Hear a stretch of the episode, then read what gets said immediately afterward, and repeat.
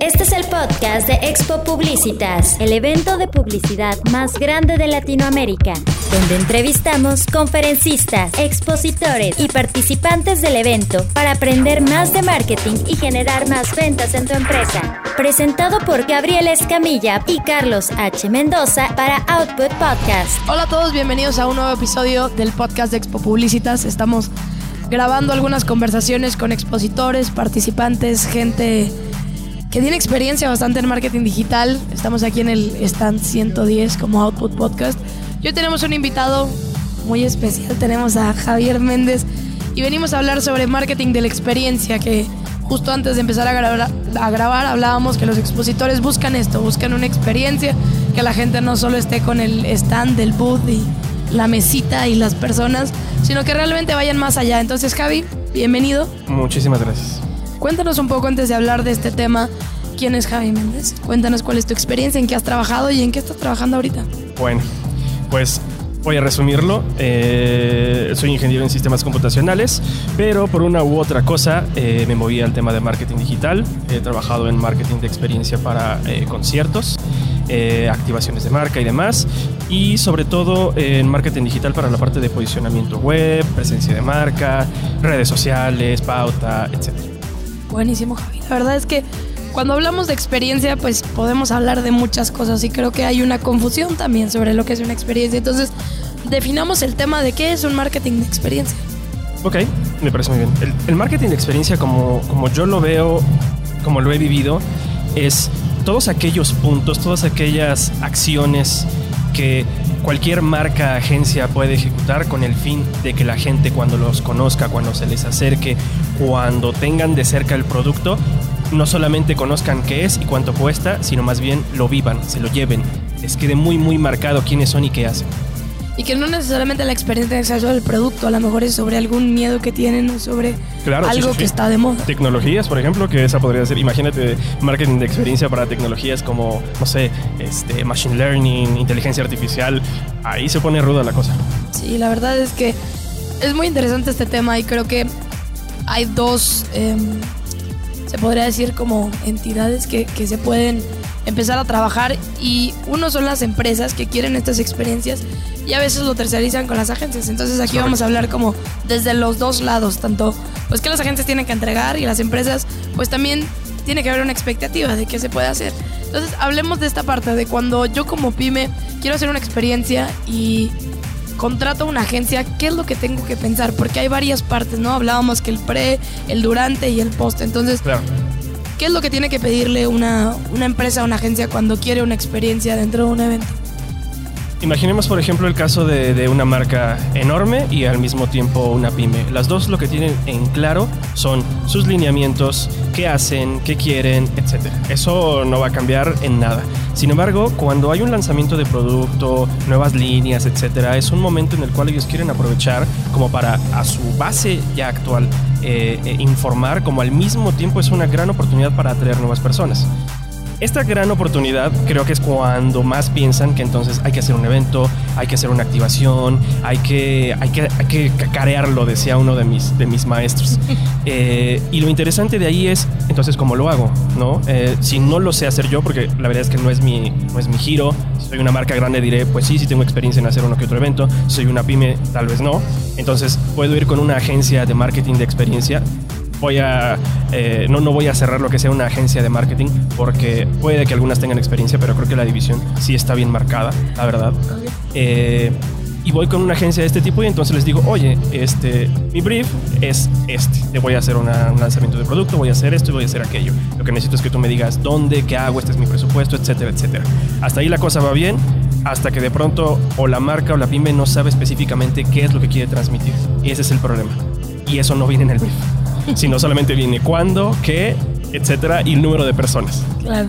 el que quiero transmitir ahí para mí es muy clave como para poder saber, ok, a lo mejor lo que tú necesitas no, no, es, un, no es un evento, a lo mejor con la base que tú tienes podemos llegar a más gente, no sé. Ahí es el lado creativo de la agencia que produce entonces esa, esa razón de ser del evento, o no.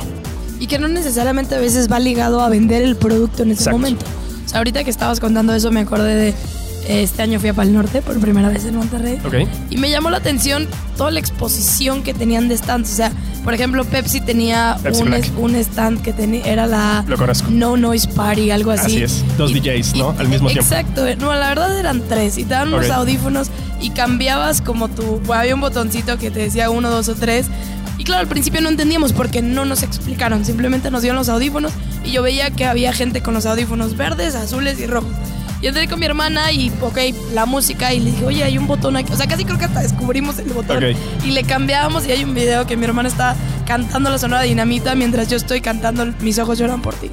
Yeah. Entonces, es, es una experiencia buenísima. O sea, yo no voy con la intención de comprar una Pepsi y no voy a salir de me compro una Pepsi, pero digo, no manches, o sea, estuvo increíble la experiencia. O sea, casi creo que nos quedamos unos 30 minutos porque la fiesta estaba muy padre y, Yeah. y no fuimos a otras eh, presentaciones por estar en esa experiencia. Y es ahí donde, donde digo, está cañón, ¿no? O sea, yo lo había visto en Europa, lo había visto en algunos comerciales, pero nunca había vivido la experiencia en México.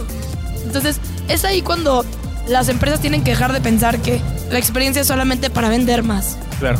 Hay otros objetivos. Sí, sí, sí. Y por ejemplo, en, en- en este mismo caso de, de Pepsi Black, a lo mejor el objetivo si era más bien como que la gente se divirtiera. No sé si era que lo asociara directamente con el producto. Lo que yo sabía era que era la, eh, el lanzamiento de Pepsi Black en México.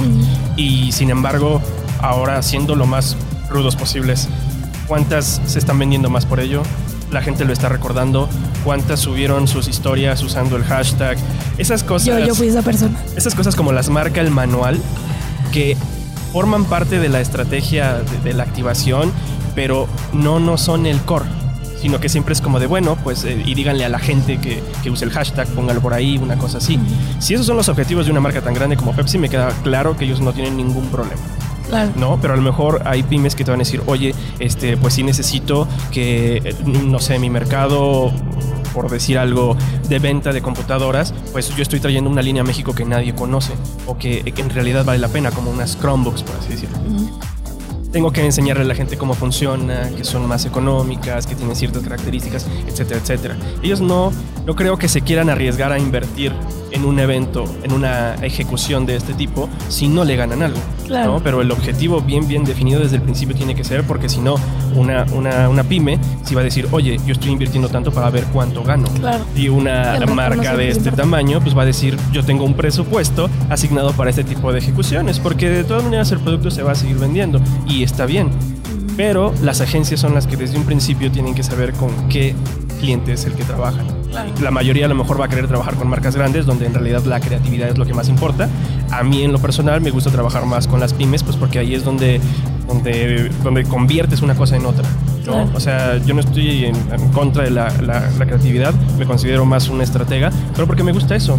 Me gusta el hecho de que una idea pueda convertirse en algo que le genere algo a alguien más. ¿no? Y creo que también vale mucho la pena eh, trabajarlo. Y es bien interesante porque yo creo que muchas empresas o muchas personas llegan a pensar que el marketing de experiencia solo es para empresas grandes Exacto. que tienen un presupuesto al- a la locura, ¿verdad? Pero también es para las pymes. O sea, por ejemplo, en Pal Norte a mí me tocó ver a Nutriza Ujú. y tenían una nieve con tequila. Y yo decía, ¿qué es esto? O sea, Ok. pero nos llamó la atención y de repente también estaba Viva Aerobús, de repente estaba Monster y, y tú te quedas pensando, hasta había un Oxxo adentro. O sea, yo decía, wow. Wow. Eso no se ve en todos los festivales, ¿verdad? Pero hay, hay que pensar que también nosotros podemos adaptarlo a nuestra realidad, ¿no? Yo no te voy a decir, tú pyme que vendes cartuchos, pues aviéntate una fiesta en un Pal Norte. Pues no. Pero siempre puedes pensar, y creo que aquí te daría, eh, te preguntaría cuáles tips tú les darías a pymes que siempre buscan esta experiencia, pero vamos a ser muy sinceros, no las hacen. O sea, ellos piensan que porque darte un termo o darte una pluma, Híjole. ya es una experiencia, ¿no? Y a mí siempre me dicen, cada vez que doy un stand, tienes que pensar en una experiencia. Yo decía, o sea, no tengo el presupuesto para crear una experiencia. Al final, o sea, en, en- cuestión de automatización de marketing de plataforma, pues es vender más el producto. Pero, ¿cuáles serían tus tips para cualquier tipo de industria, si es B2B, B2C? ¿Qué es lo que tienen que pensar para realmente cre- crear una experiencia y que, claro, no me salga carísimo? Número uno, yo creo que tiene que ir bien alineado a su plan de marketing, sobre todo al presupuesto. No creo que sea... Estas cosas no surgen nada más porque dices, ah, pues estaría padre, ¿no? Sobre todo en las Hoy me pymes. levanté con ganas de hacer. Exactamente. Y creo que ahí los departamentos de, de marketing lo primero que tienen que hacer es eso. Yo creo que pueden sacarle mucho provecho, sobre todo para pymes. Tal vez el marketing de experiencia no es tan explotado y eso también al mismo tiempo es una oportunidad. ¿Por qué? Porque no, no te hablo de los termos. Desafortunadamente creo que también la industria ha caído en eso, ¿no? Eh, y no está mal. Tampoco es como decirles, oigan, ya, ya, por favor, deténganse. No, está muy bien, pero, pero puedes darle la vuelta. Ya es momento de que a la gente la sorprendas. A lo mejor hay, no sé, en, en mi, en mi caso muy, muy particular, que, que trabajo más con, con- con temas de tecnología, siempre hay como, no sé, gente que me contacta y me dice, oye, eh, estamos trabajando en esta herramienta para, no sé, programación de publicaciones en Instagram Stories, bla, bla, bla, bla. Y yo, órale, buenísimo. Oye, mira, mi experiencia, la experiencia que me ofrecen, y que no fue un evento, es, te presto la cuenta, úsala, deshazla y dime qué te parece. Y entonces el feedback ya se vuelve como de, oye, ¿sabes qué? Esto está bueno, esto no, está buenísimo. ¿Lo puedes recomendar? Sí, sí lo recomendaría. ¿Sabes por qué? Porque no he visto muchas aplicaciones que lo hagan. Y ustedes lo están haciendo bien. La interfaz es muy, muy sencilla. Conocemos que hay otras herramientas mucho más grandes que aún no les llega este tipo de, este, de- opciones. Y está bien. Pero es un punto relevante el hecho de decir, si conozco también mi mercado, no necesariamente tengo que estar haciendo una activación enorme. Puedo hacer una activación interna, puedo, puedo, tengo que analizar muy bien el tipo de gente que me consume y que me quiero consumir. Seamos sinceros, en una activación así como Pepsi, pues masificas. Mucha, mucha gente lo pasa bien y te dice, sí, sí, sí, ¿te acuerdas que era Pepsi Black? Ah, igual y sí, y eso está bien. O no. Pero para el caso de las pymes es analizar muy bien esos objetivos, tratar de explotar al máximo cada una de estas ejecuciones y sobre todo empaparse de. Eh, creo que en las agencias hay algo que, que- que les sirve muchísimo y es el tema de las referencias. Cuando conoces mucho o lo más que puedes acerca de, de ese medio del marketing de experiencia, no ocupas, sino creas. Entonces, cuando te encuentras con un, oye, una vez vi que tenían un juego de realidad aumentada con sables y demás, ¿cómo podemos hacerlo para asociarlo, etcétera, etcétera? Entonces, buscas quién lo puede hacer, lo puedes hacer tú mismo, no sé. Hay, hay ejecuciones muy padres que me gustan, como en el caso de, digo, es una empresa enorme que se puede dar el, lujo de hacerlo, que es Intel, con el tema de los drones. ¿no? Que de pronto es como de, oye, hacemos procesadores, tenemos la tecnología, pues ¿por qué no los desarrollamos nosotros? No tenemos que pedírselo a nadie. Y esto al mismo tiempo nos sirve para poder dárselo a otras empresas, como en el caso, si no mal recuerdo, fue de Forbes, no, no recuerdo cuál de las, eh, una revista fue. Y, y vaya, el hecho de producir eso también impulsa a las pymes, y conozco también a pymes y no tan pymes, que dicen, oye, ¿nosotros podemos hacer drones? Sí. Oye, pues ¿quién más lo está haciendo en México? No, pues este y aquel. ¿Y por qué no lo hacemos?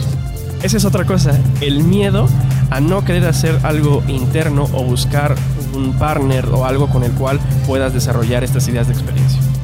Al final pues se queda corto, ¿no? O sea, a veces es como lo que conocemos o lo que la gente me da, ¿no? O Sí, sea, lo que la gente me propone, exactamente. es de los dos lados, porque la empresa, como decías, puede llegar la empresa y dice, oye, quiero hacer algo súper innovador. Y la gente dice, bueno, eh, tenemos esto. Y a veces, como tú decías, existen lineamientos que tienen que cumplirse, que a veces no se puede hacer toda una experiencia como se quiere. Ahora, cuando hablamos de experiencia, no necesariamente tiene que ser offline, tiene que ser presencial. O sea, puede haber digital, puede haber Sí, otro claro. tipo de experiencias. ¿Qué nos podrías decir sobre esto? Porque creo que tenemos muy casados que el marketing de experiencia es en expos, como aquí en Expo Publicitas, o en algún tipo de, no sé, centro comercial que pongas tu stand, ¿qué puede pasar? Claro. O en algún festival. Entonces, ¿qué nos podrías decir? Como si se quedan en esas, o puedo hacer en digital, puedo complementarlas. ¿Qué nos podrías decir sobre eso, Javi? Yo creo que las experiencias, sobre todo técnicas, vamos a decirlo, digitales, eh, son a veces de las menos explotadas y son de las que posiblemente te puedan dar un mejor beneficio. Eh, casos específicos, eh, hay, hay aplicaciones en las que, por ejemplo, bueno, es que es Google, Google también se puede dar el lujo de hacer ese tipo de cosas, pero un desarrollo de una web app que funcione como un jueguito para que todos estén aventando un, un avioncito alrededor del mundo y que caiga un sello y así dices, oye, a lo mejor si lo aterrizas puede funcionarte de otra manera. Eso solamente fue para esperar a que iniciara el Google I.O. y está bien. Pero para una pyme, definitivamente tu sitio web es un elemento clave. O sea, tu sitio ya está dando una experiencia. Desde ahí te lo pongo. O sea, no es como de, es que ahí se ven mis productos. Pues sí, ya lo sabemos, todo el mundo lo hace. Pero ¿de qué manera los expones?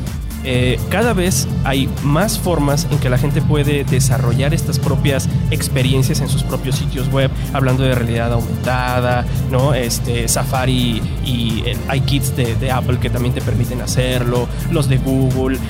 El chiste es bajarlos, es verlos, es ver cómo implementarlos sin miedo, porque cualquiera lo puede hacer.